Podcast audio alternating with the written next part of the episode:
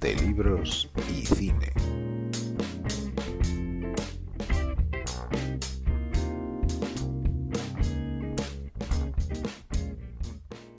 Hola, buenos días, buenas tardes o buenas noches.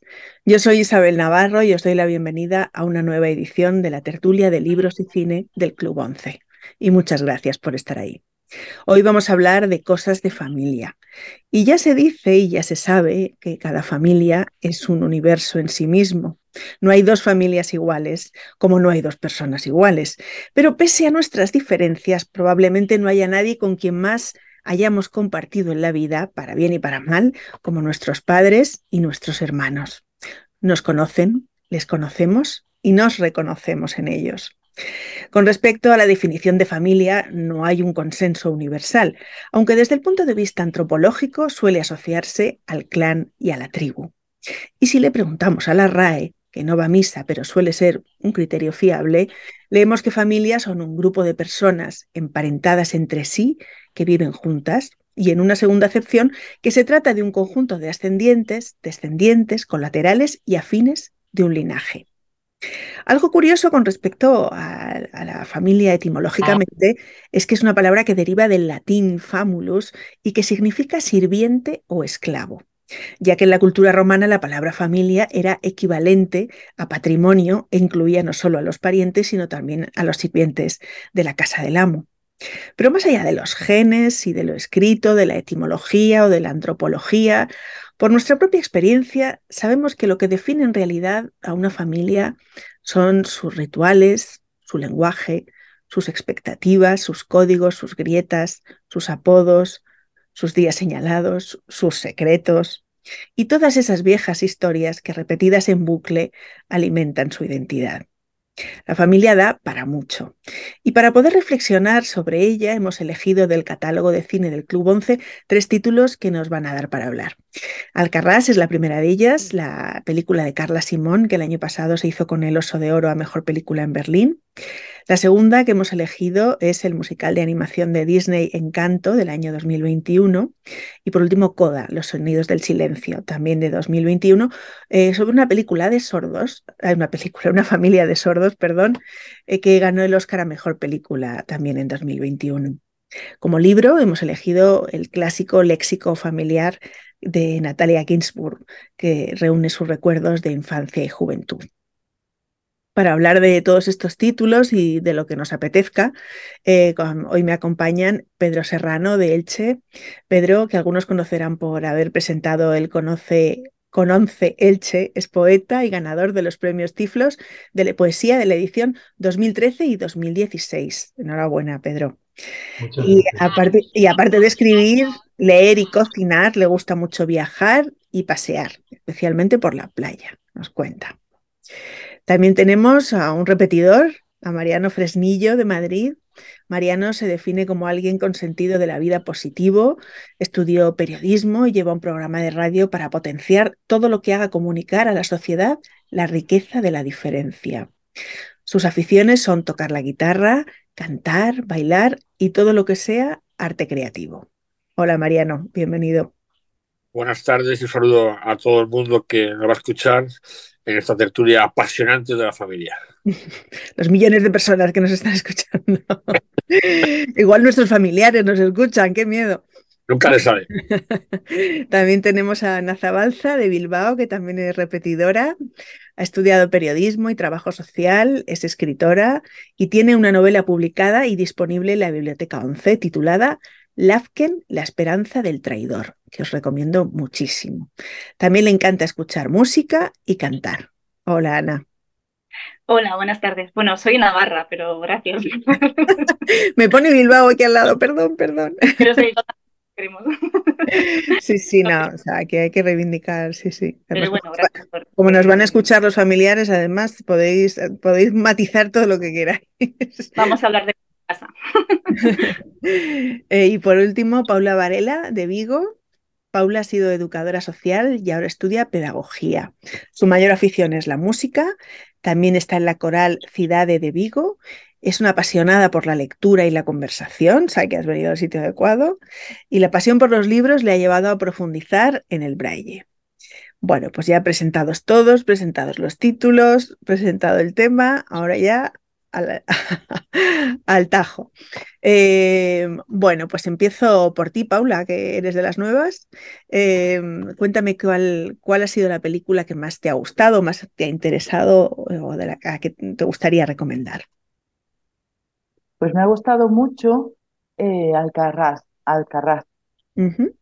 Em, tengo que confesar que Coda no la he llegado a ver, no me ha dado tiempo, no, y he visto también Encanto.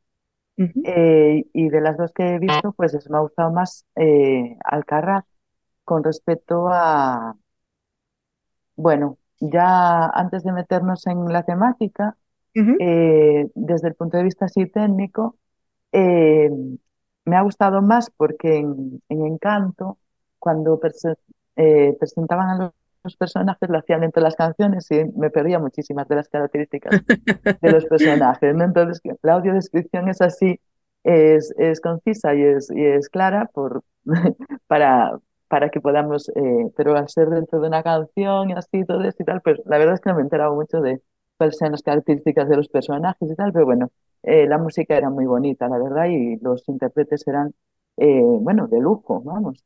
Y, pero aún así eh, por, me resultaba un poco eh, estresante, por decirlo de alguna manera. Eh, me temo que Antonio, el, el, el, que hizo el guion de la audiodescripción, me dijo que sí, que, que había poco hueco, que, que cuando se puso a hacerla de repente se dio cuenta de que había muy poco hueco y se estaba volviendo un poco loco. Pues la sensación que transmite es así de mucho movimiento y mucho dinamismo. A lo mejor eso tampoco está mal de todo. Y entonces en Alcarraz, pues bueno, ahí mm, pues me, desde este punto de vista también me ha gustado más. Luego también como aborda la temática, también por, este, por ese motivo también me ha gustado más. Y bueno, en general es mi, es mi favorita. Luego lo que más me ha gustado de todas las producciones ha sido el libro, ¿no? y, pero bueno, ya no pertenece a, a otro capítulo, pero no pasa nada, podemos saltar, ir, volver. Aquí nada, lo peor que os puede pasar es ser repetidores, así que no pasa nada. Eh, Mariano, ¿a ti cuál ha sido tu, tu película? Pues mira, em, eh, por una parte, em, Encanto es factoría Disney pura y dura, con un montón de mensajes, los dones, la familia, todo bonito, las canciones mágicas. Factoría Disney me ha sorprendido mucho enfocado en el mundo latino, por lo, que, lo que irrumpe actualmente en el mundo norteamericano latino, porque justamente está basado en ese ambiente, y esa figura eh, familiar con esa abuela potente y cómo eh, pone verde a protagonista, cómo la perdona. Bueno, pues son eh, típicos mensajes de Disney, Factoría Disney, y la película muy resuelta. Ahí lo dejo. Luego, después, Alcarrás, no me ha gustado nada pero nada, nada. Porque, porque, porque, vale, una familia catalana contra el problema de los paneles solares, pero ni se adentra del problema de los paneles solares, ni se adentra del problema familiar a fondo, todo muy de soslayo. Solo eh, destaco de esa película el protagonista, la niña Iris, que es brutal, que da el punto a esa película, pero al final digo, bueno, si al final lo arregla el director o el guionista, nada, se va, como digo, sin pena ni gloria. Una decepción, y mira esta película, coincido con Paula, que hay gente que preguntó a mis, mis actores y le ha encantado, y gente como yo que la aborrece, o sea, es una película que no deja eh, al otro eh, impasible, sino que tiene una reacción, pero yo de luego ni me ha gustado, ni la voy a volver a ver, y no me aporta nada. Y luego, Coda, obra maestra. No tengo otra palabra, obra maestra. Eh, plantea un tema muy peliagudo, que es una chica con discapacidad auditiva y la familia sorda, claro, actores, para ir a madre, son actores, se nota, tiene ahí un calado brutal y el guion está muy entrazado. Está basado en una película anterior, pero aquí la moderniza y me parece muy sensible la película, con temas muy de fondo, se adentra en ámbitos de la discapacidad duros y lo maneja muy bien y al final lo resuelve de lujo con un tema como no de amor, pero muy bien llevado y sobre todo el final ahí me hizo llorar, es la, la verdad. Y cuando una película te emociona te hace llorar, es que es obra maestra. Yo ese es el punto cuando destaco de esa manera, porque hay películas muy buenas, pero que no llegan a tocar. Ahí me tocó y yo de luego me parece que merecía el Oscar como así fue. Ana, ¿cuál, cuál sería tu, tu apuesta?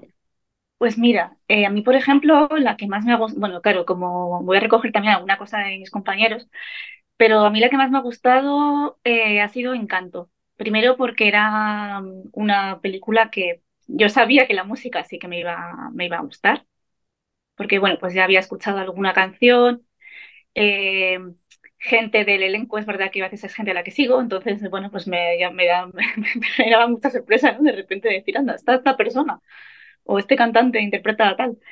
Y, y entonces, eh, por esa vía, pero no, esperaba que la historia me gustase, de hecho iba con expectativa en plan de, bueno, la música me va a encantar, ya lo sé, pero la historia pues sin más.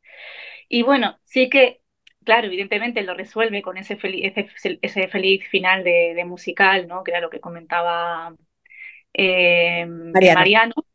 Ese, ese, final muy Disney, pero es verdad que para mí tiene, el valga la redundancia, el encanto de la infancia, porque me recuerda un poco, ¿no? Tiene ese punto, pues a las películas que yo a lo mejor podía ver eh, cuando era niña.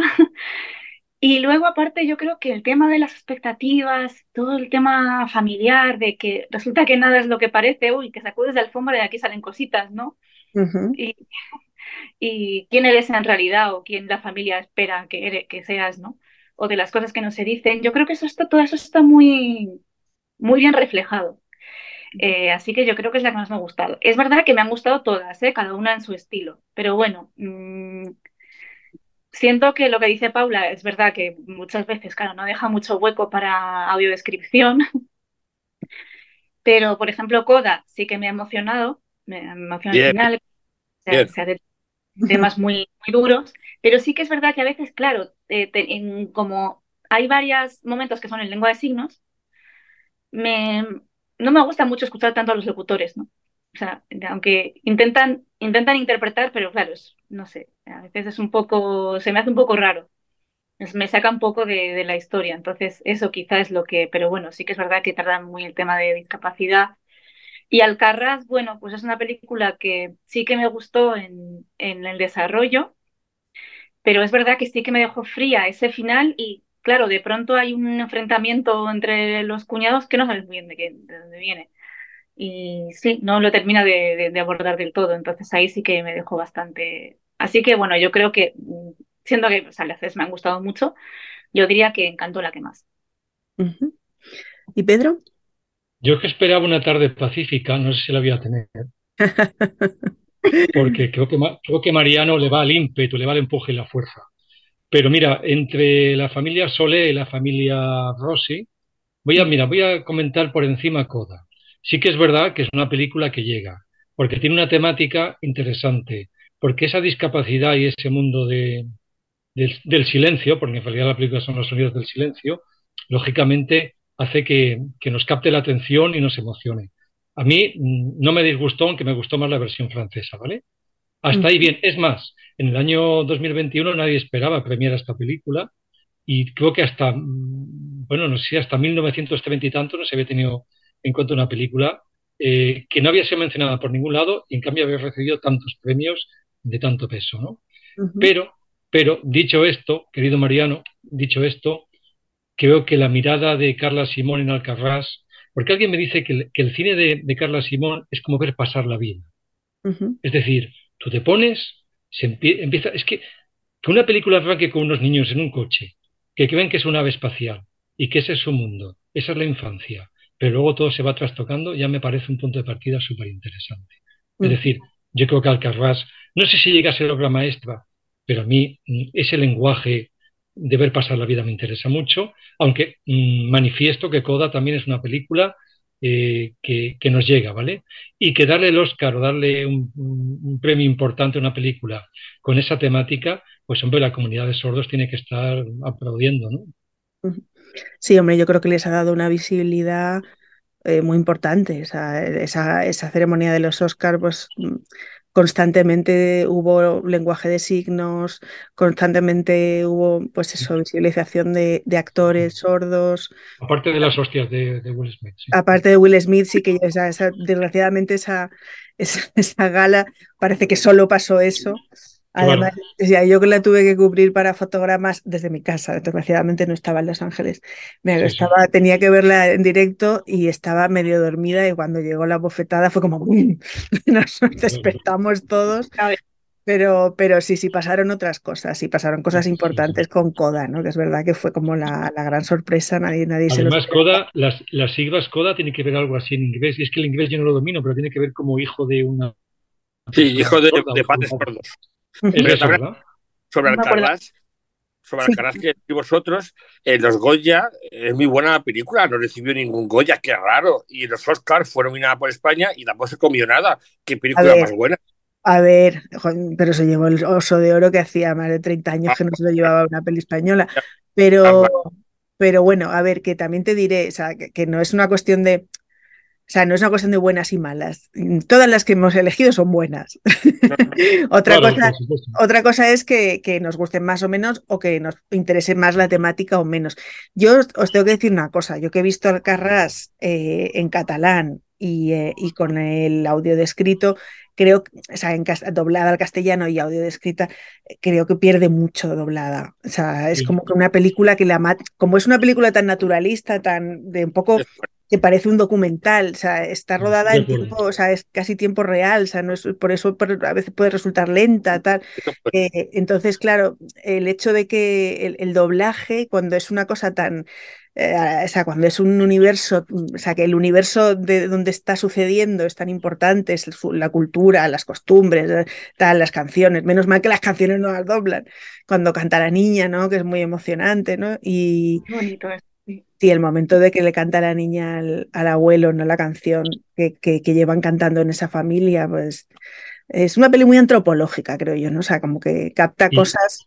Lo que has dicho del doblaje es muy importante porque en realidad el, cuando lo ves en castellano, incluso, claro, los, los actores no se doblan a sí mismos, son otros. Claro. Y entonces pierde, pierde mucho, ¿eh?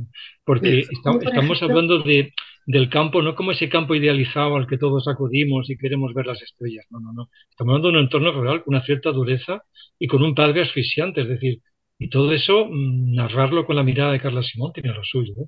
Pero bueno, dicho esto, ya me callo, no sé qué. No, no, pero que lo interesante yo creo que más, más que confrontar películas, yo creo que es investigar sobre qué, que cómo es la familia a través de estas películas, ¿no? Yo creo que, por, eh, por, ejemplo, Encanto, dentro de toda su idealización, pues también tiene mucho, mucho que decir, ¿no? Por lo que decía Ana de, los estereotipos que se ponen, en, las etiquetas que se ponen dentro de la familia. Tú eres la fuerte, tú eres la chismosa, tú eres eh, tal, tú eres el que no tiene nada, eh, tú eres el, Entonces, como eso nos marca, nos define, y como, bueno, no sé. O sea, yo creo que hay, o sea, hay mucho donde rascar, ¿no? En todas, en todas estas, en, en, estos universos, ¿no? Em, más allá de, de, lo que, de lo que te ha gustado o no te ha gustado, Pedro, em, ¿hay algún personaje con el que te identifiques o algo que tú sientas que es, tiene que ver con tu vida? Uy, esa, esa pregunta no me la esperaba, me has pillado. Pero mm, bueno, date cuenta, volviendo a, claro, lógicamente voy a centrarme en lo, estamos hablando de, la película, ¿no? No estamos hablando del libro. Volviendo a, las películas, hombre, hay, hay dos personas, date cuenta, hay dos personajes en las dos películas, tanto en Coda como en Alcarrás, que, eh, que son los hijos, el hijo de la familia sorda y el hijo de, la familia Sole, que los dos están como en tierra de nadie. Mm. O por lo menos yo, esa es la perspectiva que le doy los dos se sienten un poco que no saben mm, hacia dónde girar, ¿no? Porque en Coda el hijo eh, ve a la hermana que asume toda la responsabilidad, él quiere ser algo, y en Alcarrás también el hijo dice, bueno, tengo que ayudar a mi padre, es mi compromiso, pero mi padre hace cosas que no me interesan. Bueno, pues ahí me siento muy identificado también por mi época y por mi adolescencia y por todo, ¿no? Eh, como, como ese, ese adolescente en tierra de nadie que no sabe muy bien qué camino tomar. Sí, no, es un, está muy bien visto. Eh, ¿y tú, Paula? Eh, personajes en las películas. Bueno, a mí es que me, ha gustado mucho el personaje de, la Dolores, creo que es la esposa de, o sea, la madre de familia, ¿no? Eh, bueno, me, ha gustado muchísimo porque es el, bueno, es el rol, el pilar, ¿no? De, de la de la familia. a, ver, eh, tiene las raíces, sería el abuelo quizás, pero, pero ella es un poco el tronco ¿no? de, la, de, ese árbol familiar. Y, me ha gustado mm, eh, por, por su... Bueno, y ahí eh, luego, en segundo lugar, la hermana de, de, ¿cómo se llamaba el, el, padre? ¿Era Roger? No. Eh, la, hermana, que es de la ciudad. La, hermana que... es de la ciudad me gustó, pero por una cuestión muy, muy concreta, que es que en un, en un momento dado em, se intuyó que em, le convenció para que fuese a...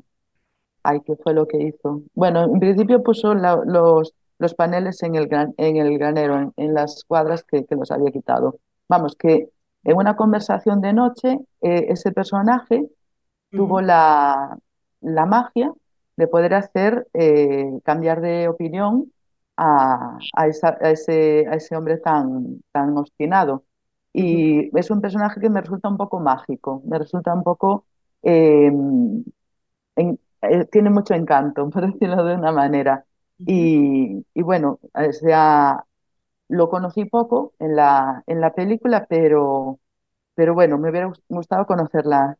Digamos que una, persona una persona, si fuese persona, ¿no? Uh Si transformase en persona, me gustaría eh, tomar un café con ella, básicamente. Pues sabes que curiosamente yo creo, bueno, creo y no sé si incluso lo he escuchado, que ese personaje en realidad con quien más se identifica es con la propia Carla Simón. O sea, porque Carla ah. Simón o sea, cuenta pues un poco la historia de su familia, de sus tíos. Bueno, sabéis que en, su anterior película, en, verano del 93, cuenta su infancia, que sus dos padres murieron de sida y, la adoptaron sus tíos. Y entonces, eh, pues, o sea, toda la película de verano del 93 son, pues eso, esa niña intentando adaptarse a ese nuevo mundo y que realmente pues ha sido pues como educada por sus tíos, ¿no? y cómo adaptarse a esa nueva hermana que es su prima, ¿no? Y cómo, pues, y cómo no llorar a los padres. Bueno, es, pero es todo como un poco como es Alcarrás, una peli muy, muy contenida, ¿no? O sea, que, que parece que no está pasando nada, ¿no? Y en el último momento te rompe, pero, pero de una manera muy sutil, ¿no? O sea, si no te has dormido antes, te rompe, pero si, si no puede que te hayas dormido antes. Pero, y, es, y ella decía eso, ¿no? O sea, que, que de alguna manera ella es la que viene como del mundo de fuera, ¿no? O sea, de fuera del campo, de fuera, o sea, viene, es la que se ha ido, la que ha estudiado, la que, la que tal. Y es verdad también que es, esa escena nocturna, ¿no? Cuando beben y están un poco borrachos, ese momento en el que se, en, que, en el que se, en el que se, le, se ablanda, ¿no? El personaje del padre que está tan enfurecido, ¿no? Y tan por impotencia, ¿no? La sensación de él es esa, yo es, esos hombres enfadados por impotencia, porque querrían que el mundo fuera otra manera y no pueden, pueden, no pueden, ¿no? Y entonces, claro, está enfadadísimo. Solo con su hermana eh, cede un poco, ¿no? Y lo ves reírse, lo ves ahí, lo ves ahí como, como que le cambia todo, le cambia todo. Estoy pensando que a lo mejor estaría bien que, que, esto es algo que hago muchas veces también, es que contemos un poco la, la, la, sinopsis de cada película, porque claro, igual hay gente que no, que no sabe de qué va y estamos hablando directamente de los, de los personajes. ¿Cómo, mm, Pedro, cuéntanos tú Alcarrás, ¿cómo contarías un poco la temática de Alcarrás? Y luego Mariana nos va a contar la temática de, de Coda. Bueno, la familia Solé la tenemos en Alcarrás. Tampoco es cuestión de, de profundizar mucho, porque sabes que Carla Simón se fijan los pequeños detalles y quiere, quiere que la gente ya, pues, sobre cada detalle haga su propia reflexión, digamos. Entonces tenemos una familia en el campo, una familia que tiene que trabajar y tiene que explotar el tema de los melocotones, eh, tiene que sacar adelante esa cosecha, que además es la última cosecha, porque las tierras, mm, creo que por una mala jugada el destino las pierden. Y, es todo un entorno muy familiar. Estamos hablando de desde los niños, adolescentes, padres, el padre asfixiante, la madre que tiene un comportamiento para mí ejemplar, eh, la tía contando sus historias. Eh, quiero decir que que en realidad lo que comentaba al principio, ¿no? Que vamos a pasar la vida con. Pero sobre todo también eh, llegamos al final a ese punto también un poco político, ¿no? En el cual pues hay una reivindicación de, de, los trabajadores del campo y decir, bueno, es que no podemos vivir de esta manera, es que siempre nos están ninguneando, etcétera, etcétera, etcétera, ¿no? Y luego ese final que parece tan cortante, que nos deja frío. Pero es que en fin, eh, en realidad, ¿qué final podemos esperar de esta película? Eh, quiero decir que para mí es, ese final también. Y luego, Carla Simón creo que tiene muy claro mm, cómo, cómo hacer su cine, ¿no? Ella, ella no tiene grandes pretensiones, ella quiere que la condición humana eh, en pequeños frascos, en pequeños detalles, y que cada uno interprete como quiera eso. ¿no? Pedro, perdona, tenía un final, tenía un final que me esperaba en Alcarrás y no apareció. Yo habría seguido años o meses, no sé, habrían inundado de paneles solares, había caído la, la, familia y todo el entorno rural por los paneles solares con su agricultura y se metería el problema de cómo subsistir y cómo luchar contra esa plaga que eran los paneles. Y es lo que esperaba yo. Y como se acabó, dijo, nada, me falta una segunda parte, o ese final yo esperaba. Eh, la lucha de los paneles también de fondo que no lo resuelve y cómo eh, le influye a esa familia directamente y a lo mejor llega hasta la quiebra. Eso esperaba yo. Claro, sí, es que no, es, yo creo que es eso, que lo que quiere decir eh, Carla Simón es que la, la, vida continúa, o sea, que, que la película no es una historia cerrada, sino que como la vida no es una historia cerrada, sino que es un, es un, es un, es un viaje, ¿no? O sea, yo creo que que sigue pasando. Que sigue pasando. A veces te ponen los palos en las ruedas y no puedes continuar porque alguien te pone los paneles y todo lo que has vivido del campo se, se destruye. O sea, es también otro tema muy delicado. Sí, Pedro. no, que, no quiero decir que el apunte que, que, que Mariano dice que está muy bien, está muy bien porque, pero en realidad toda la película, si os dais cuenta, el, el aporte político final o la reivindicación final o el manifiesto final es un detalle más de la película, es decir, que mm. la película no quiere, no quiere, porque si la película hubiera querido ser una reivindicación desde el principio, con el tema este de, de los eh, paneles solares y demás, pues a lo mejor se hubiera centrado más en eso. Pero yo creo que Carla Simón no quiere eso. Lo que quiere es que, es que yo tengo unos personajes, yo tengo esta mirada y quiero que la gente se dé cuenta de, de, de, cómo vive esta gente, cómo afronta esta gente el día a día, sus gestos, sus, sus relaciones, eh, el lenguaje que utilizan entre ellos, etcétera, etcétera. Yo creo que la cosa va por ahí. Yo, a mí ese tipo de cine me gusta bastante, lo tengo que reconocer. Pero vamos a ver, también es verdad que me emociono con algunas escenas de coda, ¿me entiendes? Quiero decir que no, que estoy abierto al lenguaje emocional que el cine me aporta. Lo Sí, yo creo que además, claro, el tema de los paneles solares eh, es, o sea, no es lo fundamental. O sea, lo fundamental es, yo creo, más la relación con la tierra de las personas también, o sea, los vínculos entre ellos y los vínculos con la tierra, ¿no?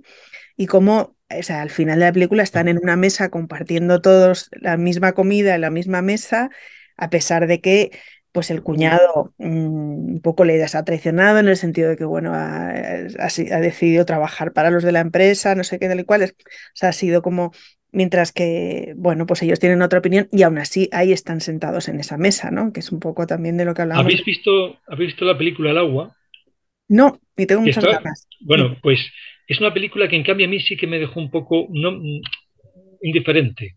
No digo que, que sea una mala película, no digo que, pero me dejó indiferente. Es decir, creo que utiliza un lenguaje parecido al de Carla Simón, pero que veo que, que le falta más, más solidez y me dejó. Está rodada aquí en la Vega Baja, cerca de Elche, donde yo vivo.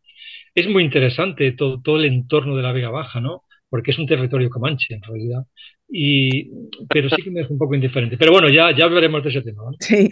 Mariano, cuéntanos tu coda, venga, cuéntanos la, sinopsis. Bueno, pues muy rápido. Es una, una familia de cuatro integrantes, eh, tres sordos y la hija más pequeña, eh, oyente y entonces se dedica al mundo de la pesca y entonces plantea un tema muy habitual en el mundo del colectivo sordo, que conozco muy bien, de los CODA, que es cuando los padres son gente sorda y tienen a la hija pues como auxiliar y como ayudante de todo lo que ellos no pueden hacer, ¿no?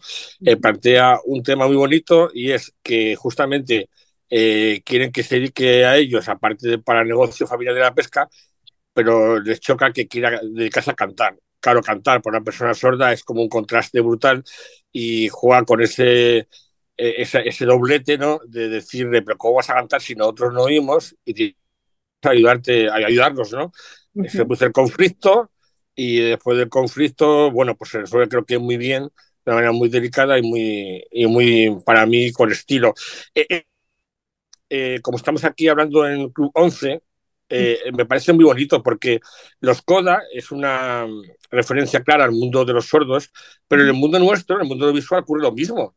Yo conozco a muchos amigos de 11 que su hija es un lazarillo para ellos y la hija o el hijo que ve con la pareja que no ven, eh, la tienen machacada y yo hay amigos míos eh, ciegos que tienen que me digo, no utiliza vuestra hija lazarillo, que vuestra hija es hija, no es lazarillo.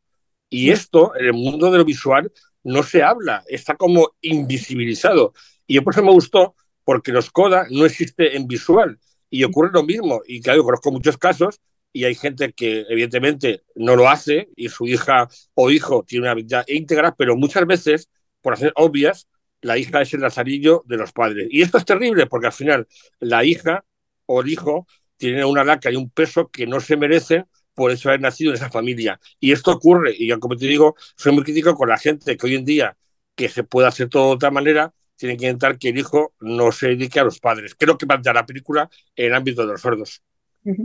Sí, yo he entrevistado a alguna intérprete, ¿no? Que es, hija de sordos y te dicen eso, ¿no? O sea, que luego se dedica profesionalmente a esto.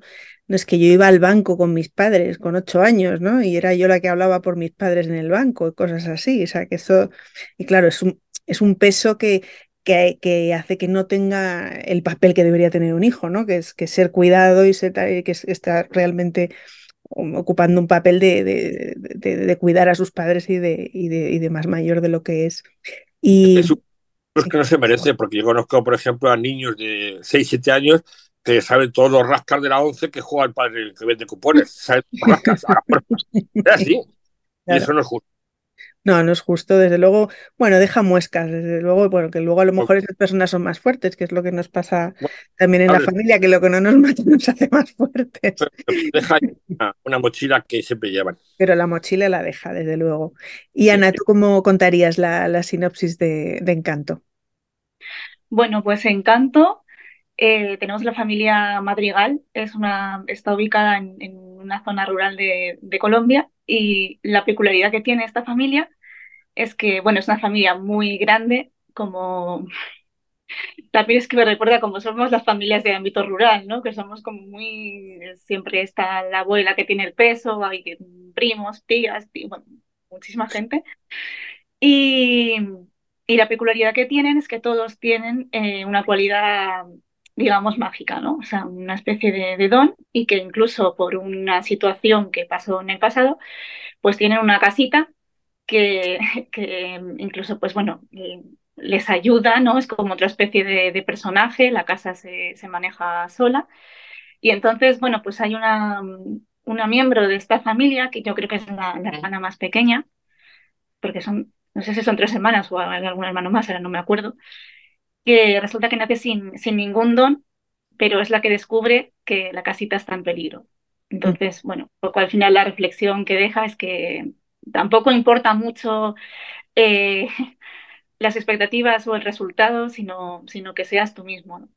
Pero es verdad eh, lo que hablábamos mm, antes y con, y aquí también pasa, pero es que con, con, con, Coda también ocurre, o sea, lo que hablabais en, en Coda, es cierto, porque yo me lo he visto y, de hecho incluso de forma incluso más heavy, ¿no? O sea, que ya había una forma incluso de aprovecharse, ya no era naturalizar, que yo como no veo eres mi lazarillo, yo como no veo eres mi intérprete, sino que además había, aquí por lo menos hay amor, ¿no? Pero ya lo he visto en, familias que incluso ya era una forma de, de casi de, de tiranizar, ¿no? Y es verdad que eh, uno puede ser muy familista y valorar muchísimo a la familia porque compartimos mucho, pero es verdad que, claro, a veces sale todo lo bueno y todo lo malo. O sea, a veces hay un foco de mm, violencia, aunque no sea intencionada, aunque no sea explícita, y de, y de mochilas que, que quítate todo ese peso de encima.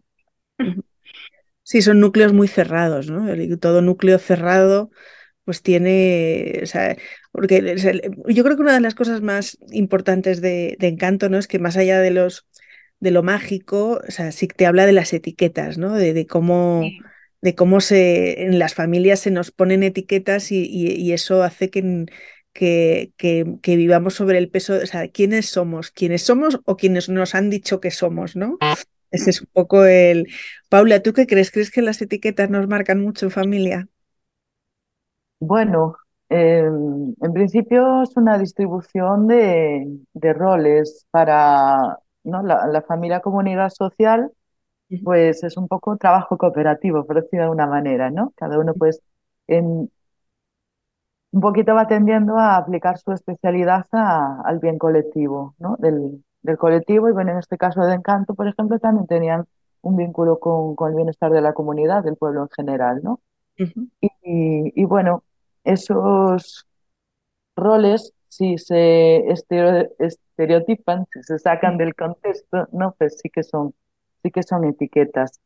Y, y bueno, si pesan, pues, pues pesan cuando no, cuando no hay intercambio, ¿verdad? Cuando no se, cuando no se actualizan un poco las cosas, a lo mejor, pues eh, la hermana Forzuda, por ejemplo, eh, pues estaba un poco cansada, ¿no? De, de, bueno, además de que luego se quedó sin fuerza, pero en principio pues estaba un poco eh, cansada de, de, llevarlo todo, de cargar con todo y tal, y, y entonces, pues digamos que las personas evolucionan, pasan de, niños a jóvenes, de jóvenes a adultos, de adultos a más adultos, ¿no? dentro de adultos también.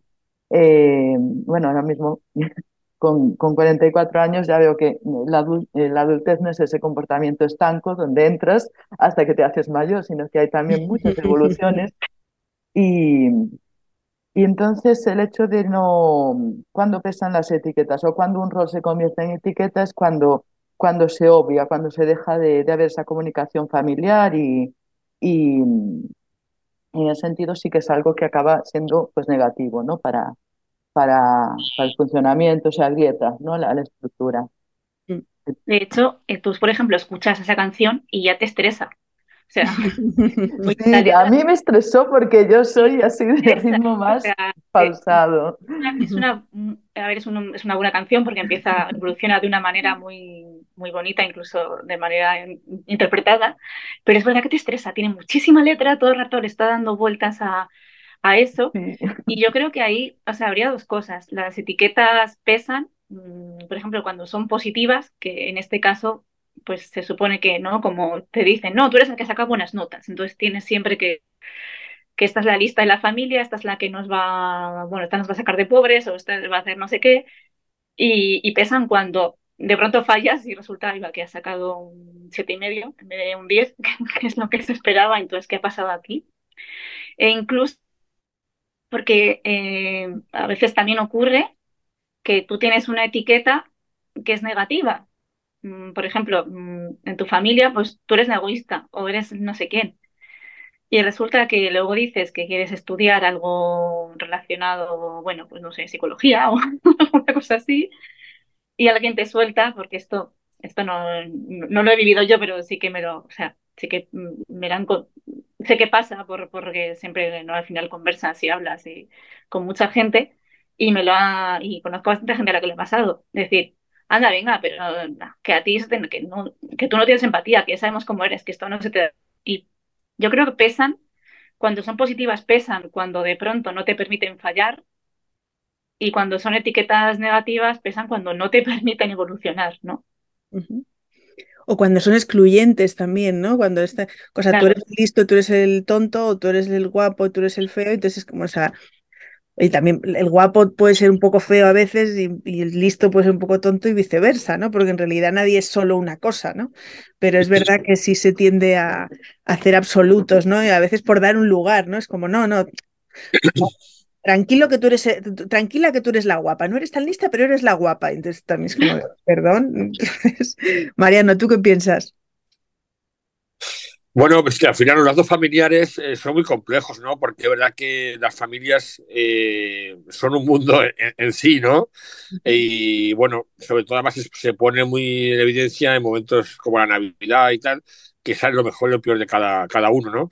Pero es verdad que al final eh, en, las familias tal cual, las figuras estigmatizadas o, o prefijadas, pues como decía, hacen mucho daño porque para salir de ahí eh, yo creo que hasta, es imposible porque esa etiqueta va para siempre y le sorprende que a lo mejor eh, algo hagas que sea diferente. Entonces, bueno, yo creo que el, las lazos familiares que hay siempre condicionan para, para el resto de, de, la vida.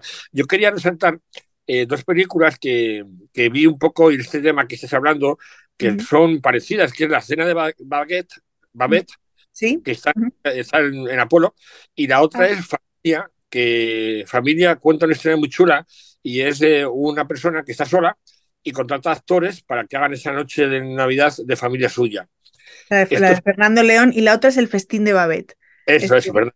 Es muy parecida a las dos en el estilo este que hablo. Sí. Y uh -huh. me parece que refleja muy bien la, la, evolución de la familia ahora. Hay una cantidad de familias de todo tipo, eh, hay un montón de amalgama y eso está muy bien, pero eh, yo siempre digo que, que la familia al final es un apoyo, es una base, ¿no?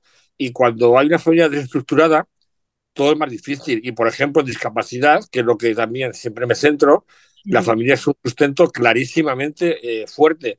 Y cuando alguien no la tiene como cuenta la estafa con la familia y el presidente de la vez, pues se busca la vida para alguien que se considera para él como familia. Inclusive claro. hay amigos que hay gente que dice, es que es como mi familia.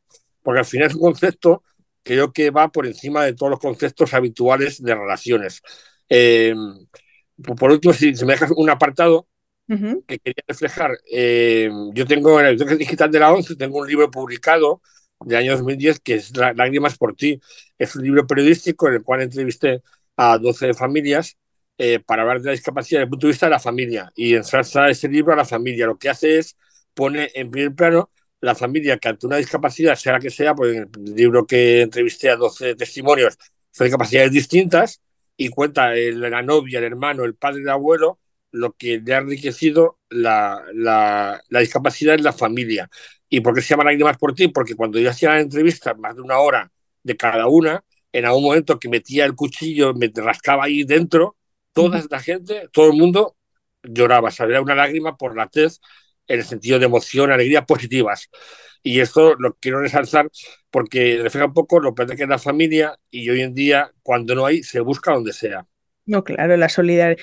Buscamos solidaridad, buscamos red, buscamos. o sea, yo creo que, que, sí, sí, la familia es fundamental, sea lo que sea que llamamos familia. Eso ya, pero que el, el concepto de esa solidaridad y de, ese, y, de ese, y de esa red de afectos, ¿no? Eso, eso es imprescindible, ¿no?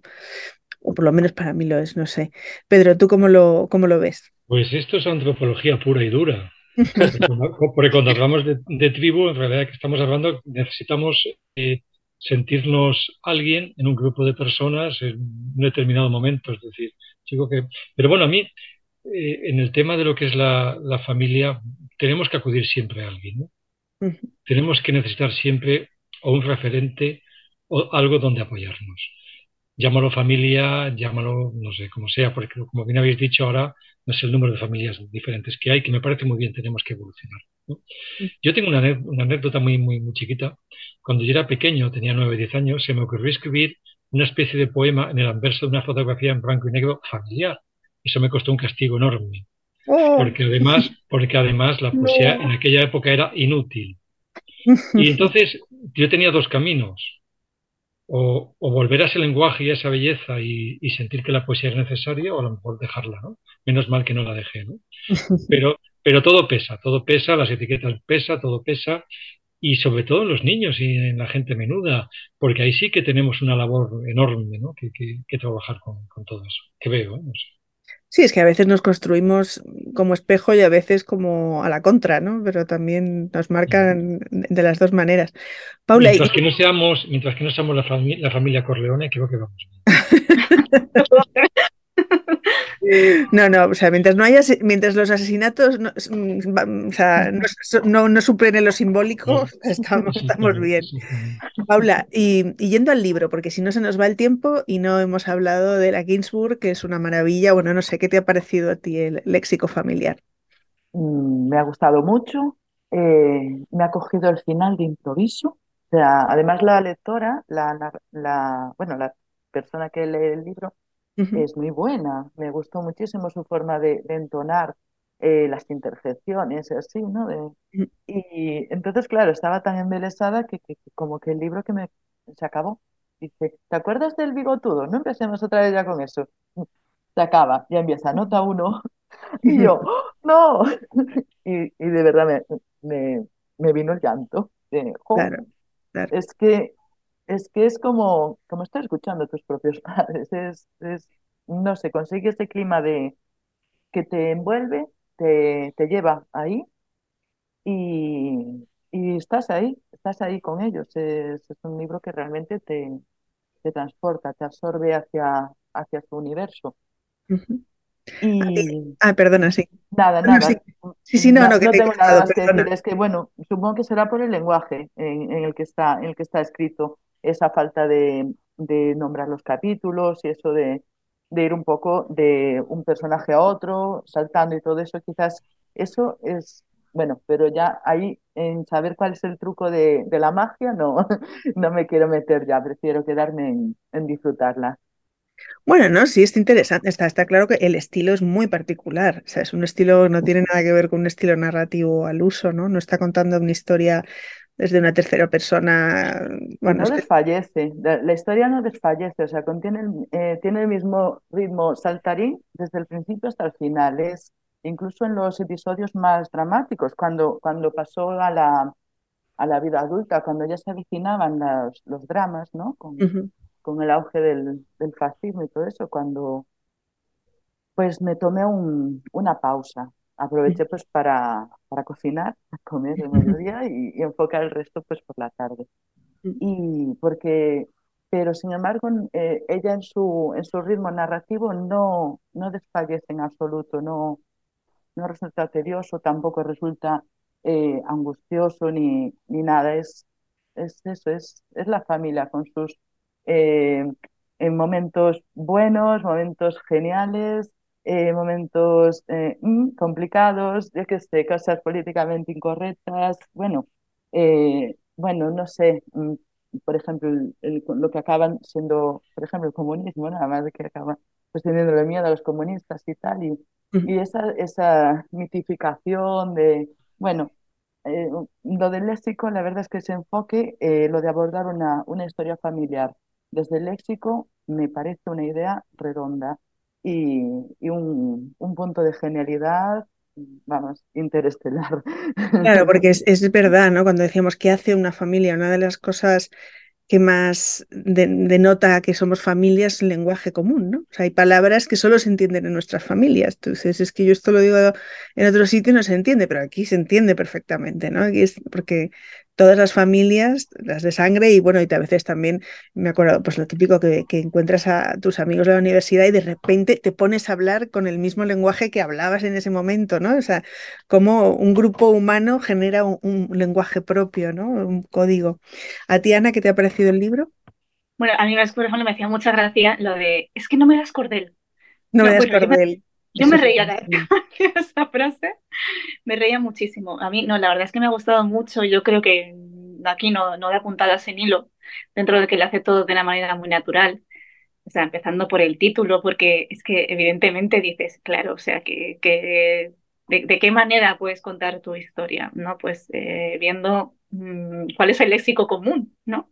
O sea, y, y luego es verdad que, que sí va va fluyendo de una manera muy, casi sin darte cuenta, es verdad que va saltando de personaje en personaje, eh, a veces, ¿no?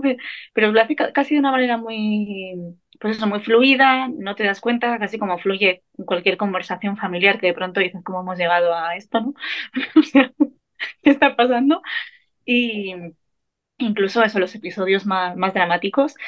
E incluso, bueno, yo creo que a mí me pasó como a, como a Paula, que el final me pilló como de sorpresa. Y, y lo interesante es que, claro, eh, por ejemplo, tú partes desde que yo creo que ha conseguido, eh, consigue el, objetivo casi que es, que es como integrarte, ¿no? O sea, que algo de pronto, eh, pues yo qué sé, por ejemplo, las primeras líneas te empiezas a leer y tú emites enseguida un juicio de valor sobre el padre por ejemplo, ¿no? Y dices, uy, este señor, qué tirano, qué, qué, obstinado, qué, cabezón, madre, madre, mía, ¿no? O sea, vaya, vaya pieza, a ver quién la, a ver quién la aguanta. Y al final, sin embargo, cuando, cuando ya eh, vas llegando hacia el final y yo qué sé, en algún momento dado dices, es que este es un palurdo, es un borrico, es que no me da cordel, ya te ríes, ¿no? O sea, ya te ríes porque te das cuenta de que es sí, en el principio pues te pone que era un tipo que tenía unos, enfados descontrolados, que tal, pero al final yo creo que lo acabas como naturalizando y te acabas incluso riendo porque ves que es algo que, que, era normal, ¿no? Dentro de ese entorno. Entonces, eh, al final eso, cuando, cuando te termina con esa frase de, ya está la Lidia otra vez contándolo el bigotudo, pues ya tú ya, ah, bueno, pues eh, te, te hace, te hace, ilusión y te fuerza una sonrisa porque ya digamos que, has comprendido un poco eh, al final cómo funciona la, mecánica familiar, ¿no? Entonces la verdad es que me parece muy arriesgado y yo creo que está claro porque está claro porque es un clásico. Sí, y Mariano, ¿a ti qué te, qué te ha parecido? Yo es que no he podido leer el libro, entonces quería hacer una, una anotación sobre lo que habéis dicho las dos, que ya me adentra, y también sobre el título. No sé si tiene que ver, pero yo a lo mejor cometo un error, pero quería sacar un tema dedicado al léxico familiar, y es que, eh, eh, como decir, dentro de la familia, entorno familiar, hay cosas tan ricas, tan potentes, tan de siempre, que llenan a la persona y que nadie puede decir que no nacía, no sé que sea una familia desestructurada o una familia de exclusión, que también las hay, ¿no? Pero el hecho de, digo por el léxico, ¿eh? de decir a alguien papá, mamá, padre, madre, que ahora estas modas que yo alucino porque no y tampoco el léxico, porque con la RAE, que ahora esto es un cachondeo con el acentual solo y tal, aquí estamos tres escritores y periodistas, ¿no? Pero, por ejemplo, el tema este de ahora llamar persona especial al padre y la madre, a mí me parece una chorrada y así lo digo claramente. Quiero hacer ese tema porque qué bonito es eh, padre, madre, mamá y si no, hay fórmulas eh, muy ricas en el lenguaje para poder suplirlo, pero no quitar las palabras tan potentes por todo el mundo que sepamos tiene madre y padre. El padre a lo mejor no sabemos quién es, pero la madre sí. Entonces, quitar ese léxico tan rico y que suplirlo parece un atraso no tiene nada que ver con eh, mirar hacia atrás y parece dar fuerza y empoderar, que ahora se lleva mucho, la familia, el padre, madre, hijo, todas esas figuras que siempre, si pueden estar, a la persona la ayudan clarísimamente. A ti, Pedro, ¿tú has podido leer el libro? Sí, sí, he leído el libro y tengo un defecto que tomo, tomo muchas notas y luego me pierdo también. Pero mm, digamos que, a ver, tenemos una familia antifascista en un entorno fascista con una guerra y una posguerra. Tenemos a Natalia Levy que nace en el año 1916 y cuando empieza a relatar un poco la historia tendrá pues como 12 o 13 años porque creo que está comprendida entre, los, entre el año 30 y 50 por ahí va la cosa. Eh, pero hay muchas curiosidades. Por ejemplo, bueno, habéis hablado del padre, ¿no? El padre que le gusta la montaña, pero que es un tigre irascible y no que lo aguante. Tenemos a la madre que le gusta contar historias, pero el padre dice que es cansina. Tenemos a una abuela judía que no le gusta a nadie que no sea judío, pero a la nuera la respeta. Es decir, pero así una telaraña de, de, parientes, vecinos y amigos que es la leche, ¿no? Que es muy curioso. Pero hay una cosa importante que dice eh, Natalia Levy, bueno, yo digo Natalia Levy, pero es Natalia, bueno, el artístico es sí. Claro, exactamente. Hay una cosa que ella dice, desde, la porque ella esta historia la, la enclava desde la melancolía, desde la nostalgia. Y ella dice que todo entorno familiar tiene sus propios códigos, tiene su propio lenguaje, sus propias palabras, y es la forma de entenderse entre ellos. De ahí el léxico familiar es muy interesante, ¿no? Eh, también, por ejemplo, toda la clave poética, porque o, todo el surrealismo doméstico que tiene la novela, porque estamos hablando de unas setas que nacen en un aseo y que alguien habla de cocinarlas, o estamos hablando de un tío que, de un tío que es, eh, no sé si es médico, lo llaman el demente, y luego el libro tiene, no sé, pero tiene un destello alucinante, está hablando de César Pavese, de la muerte de Pavese, y, y, se atreve a decir Natalia de bueno de que Pavese ya había predicho uh, su, su muerte y que realmente mm, todo lo que estaba trabajando él en vida era para su muerte, ¿no? Es muy interesante. Estaba abiertamente, así lo creía. Es eh, correcto. Por lo tanto, es muy interesante todo eso. Y además, daros cuenta cómo termina el libro. Digo, la última nota del libro es una novela inglesa, creo, es eh, incomprendido, puede ser, no sé. Me parece, me parece un. Bueno, es que digo que, que esta señora que moría en 1991 me parece que es una, autora potente de mucho peso, de mucha importancia en Italia. Y a lo mejor no es tan conocida aquí, no lo sé, a lo mejor me equivoco. ¿eh? Se está revalorizando. Yo creo que es una autora que, a la que se la que se está reivindicando mucho los últimos años y, ha pasado de ser un secreto a voces a, a ver, tampoco va a ser una, una autora popular porque no es una cosa, pero vamos, sí que yo creo que ahora mismo, o sea, de hecho este libro ha salido ahora en, Lumen cuando venía de estar en acantilado, o sea, todo lo de ella estaba en acantilado y yo creo que ahora están empezando a publicarlo en Lumen porque lo deben haber comprado los derechos. Eh, y sí, o sea, yo creo que una de las cosas más interesantes es que no enfatiza, ¿no? No enfatiza nada, ni siquiera es como, yo me casé, pero no sabes ni, o sea, de repente te está nombrando a un tal Ginsburg y, y, luego dice, pues nada, y nos casamos, pero, o sea, no enfatiza nada, ni los dramas, ni las alegrías, tal, está todo como, pues eso, como mm, contado con esa naturalidad de la que, de la que hablaba. Sí, sí. Y, bueno, y es verdad que es que también eso es un, contexto de tragedia que se, que, se va, que, se, que, que, va acercando la tragedia, va acercando, va acercando, pero claro, la gente vive, la gente vive. O sea, es como, como cuando, cuando recordemos en el futuro de la pandemia y tal, es una cosa muy gorda que nos ha pasado, pero ahora la, la relativizamos, la banalizamos, no sé qué tal. Eh, y yo creo que ellos estaban viviéndolo y estaban todo el rato, pues como, bueno, en fin, esta cosa de los nazis que, uy, ahora mis, mis acciones no puedo acceder a mis cuentas, uy, ay, vale, venga, esto se ha, ido todo el mundo, uy, va.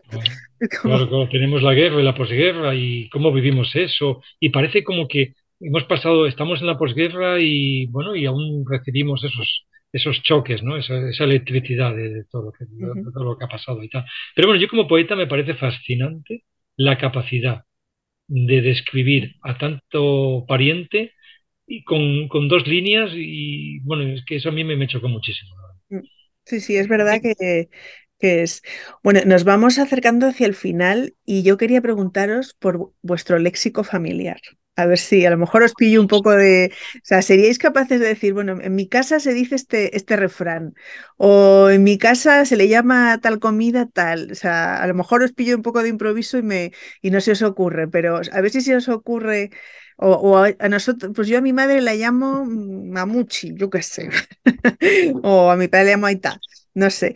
Mm, ¿Seríais capaces de rescatar eh, algún, algo del léxico, de vuestro propio léxico familiar, Paula? Bueno, yo así a bote pronto, mm, la verdad es que se me ocurren muchísimas palabras, pero no consigo concretarme ninguna. y sí que hay un, léxico muy importante eh, y, que sobre todo por vía eh, materna, no sé, la, lengua materna a lo mejor tiene su, su metáfora en este, en este, mm. este aspecto familiar, ¿no? Y, y entonces, bueno, eh, está relacionado con la forma de hablar de la aldea, del rural, de la zona limítrofe, la zona Mariña Lucense, limítrofe con Asturias, Mariña Interior. Es donde, donde, hacia el sur de Ribadeo, unos kilómetros, por, por orientaros. Eh, y entonces es un léxico muy particular porque yo me crié en lo que es el centro de Galicia, en Melide, y es otra forma de hablar diferente, ¿no? Y entonces se nota mucho las palabras que vienen de, eh, de la lengua materna, porque tienen ese, ese gusto de allí y de, y de esos años, además, en los que ella era niña, en los que ella eh, ¿no? aprendió a desarrollar el, o sea, desarrolló el lenguaje. Son cosas que quedan ahí y que seguramente eh, yo a veces me des misma pues llamándole algo de una forma rarísima, ¿no? O sea, y, y a lo mejor no, no lo había hecho en los últimos 20 años, pero de repente me llamo de esa manera a, no sé, bueno, decir una cazuela, una pota es lo más normal del mundo, ¿vale? Eso no, no, tiene, no es muy localista, eso es bastante eh, general en, en, el, en el galego. Pero bueno, por poner un ejemplo, ¿no? O, o llamar... Eh, pues eh, es, es, algo es algo maravilloso y gracias a esta, a esta mm, reivindicación que se hace en este libro del, del léxico familiar, la verdad es que lo estoy en un momento como de mm, como se epifanía o algo así, como de, este, con, este, aspecto. Y, y bueno. Em, ¿Y tienes un nombre en tu familia distinto a como te llaman fuera? Eh, mm, no, no. Eh, con respecto al nombre propio, mis padres eh, son bastante, eh, como el padre de, esta, de este libro, que son rigurosos, ¿no? Ay, lo de llamar pobre, no sé quién, a los, a los difuntos también. Esto, en nuestro caso dicen en paz descanse. Fulanito, que en paz descanse, era no sé qué y no sé cuánto, ¿no? Es, más largo, incluso tiene más sílabas. O sea que cuesta más meterlo, encajarlo en la métrica. Y, y a ver, a, mí, por ejemplo, yo me llamo Paula María, pero secreto, porque a mí María no me gusta nada, no me gustan los nombres compuestos y en el colegio, como había otra Paula en clase, me llamaban Paula María y no me gustaba nada. Desde que pude llamarme Paula solamente es lo que, lo que publico completamente. ¿Y en tu casa alguna vez te llaman Paula María? Sí, me dicen, ¿y por qué pones, por qué no pones Paula María con lo de bonito que es? Y yo, no, es que, es que no me gusta. Pues es bien bonito, pues no sé, cosas así como, eh, eh, no sé, si me hubiese, a ver, eh, no sé. Mm, nada, nada, no te preocupes. si se te ocurre algo, pero no te preocupes que con esto ya nos has dado, nos has dado la nota de color de vuestro léxico familiar. Mariano, ¿te, te llaman Mariano? ¿Tu madre te llamaba Mariano? Pues mira, ¿qué pasa? Que mi familia, como mi padre era Mariano, había que diferenciarnos, entonces era Marianín. Y ah. pues mi abuela me llamaba Marianito. Entonces, bueno, final eso ha ido evolucionando ya cuando ya no están por aquí, pues ya Mariano, ¿no? Pero es curioso que mi familia viene de Segovia y yo siempre he oído el, padre y el madre, que era una, una, postura muy educada, padre y madre por todos lados, ¿no? La mm. gente castellana es muy austera y hasta el lenguaje así lo, lo veía, ¿no? Yo encuentro lo que decía anteriormente, que padre y madre, vale, pero papá y mamá me parece muy cariñoso y una figura eh, de palabras a, a, ensalzar.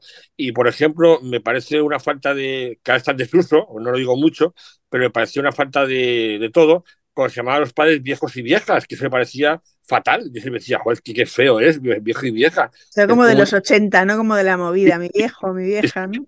Ahora está el desuso, afortunadamente, pero a mí me, cabreaba. Decía, es que no es justo, porque cada vez son viejos, porque están creciendo normal, ¿no?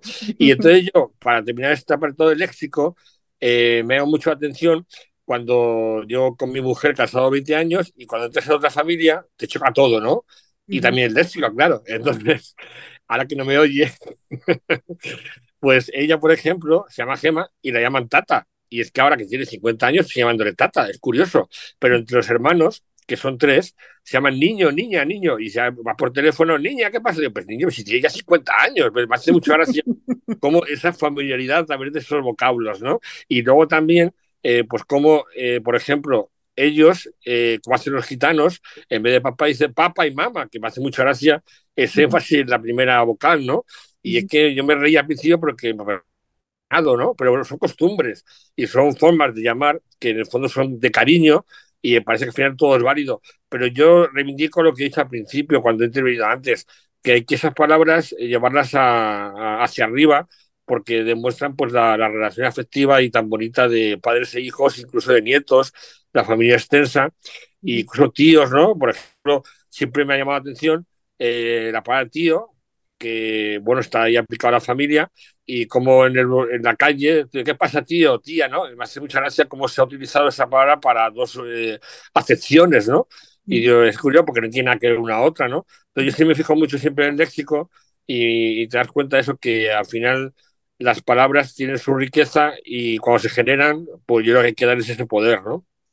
Yo creo que también nos estás mm, dando una luz interesante y es que nos cuesta, nos, nos cuesta mucho darnos cuenta de nuestro propio léxico familiar y, no, y sin embargo nos llama mucho la atención los léxicos familiares ajenos, ¿no? Claro, a mí me pasa mucho cuando veo estas parejas que se llaman papá y mamá el uno al otro, ¿no? Que es como que me da repelús porque pienso, ay, qué poco, o sea, es como que como que de repente desensualizas la pareja, ¿no? Pero para, otra, eh, para mucha gente pues es muy natural y está, ¿no? Pero en mi casa pasa, ¿eh? O sea... ¿Tus padres se llaman papá y mamá entre ellos? Bueno, o sea, mi, mi, madre a mi padre no tanto, pero eh, él a mi, mi, madre se le llama mamá muchas veces. Ah, claro, y esto, o sea, a mí me, chirría muchísimo, ¿no? O sea, es como... la maternidad por encima de otras figuras de la mujer. En el fondo, si te das cuenta, es una muy curiosa porque es muy bonito, pero en el fondo eh, solo ve la figura materna, es curioso, ¿no? Sí, sí, sí.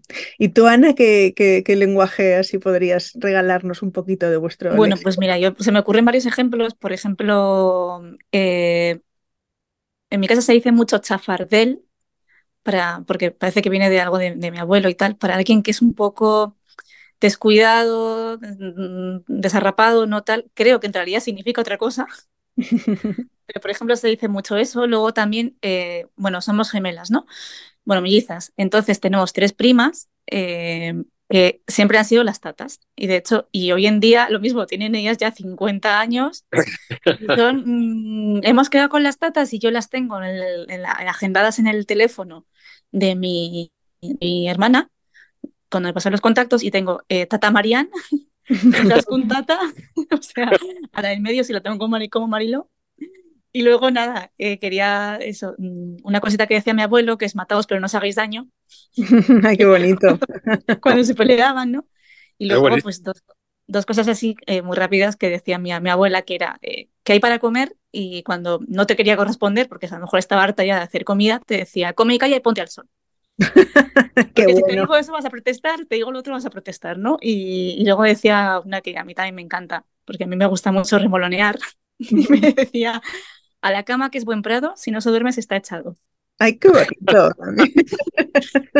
qué bueno. Qué bueno.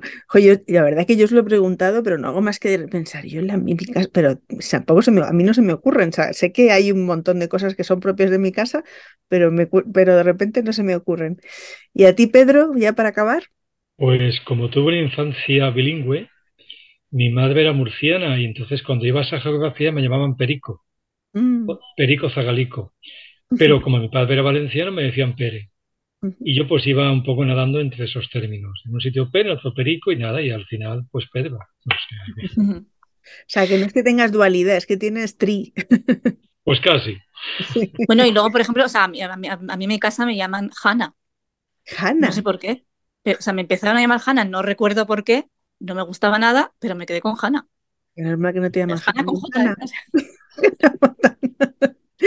Bueno, eh, me ha encantado compartir este rato con vosotros. Espero que los que nos están escuchando o viendo también.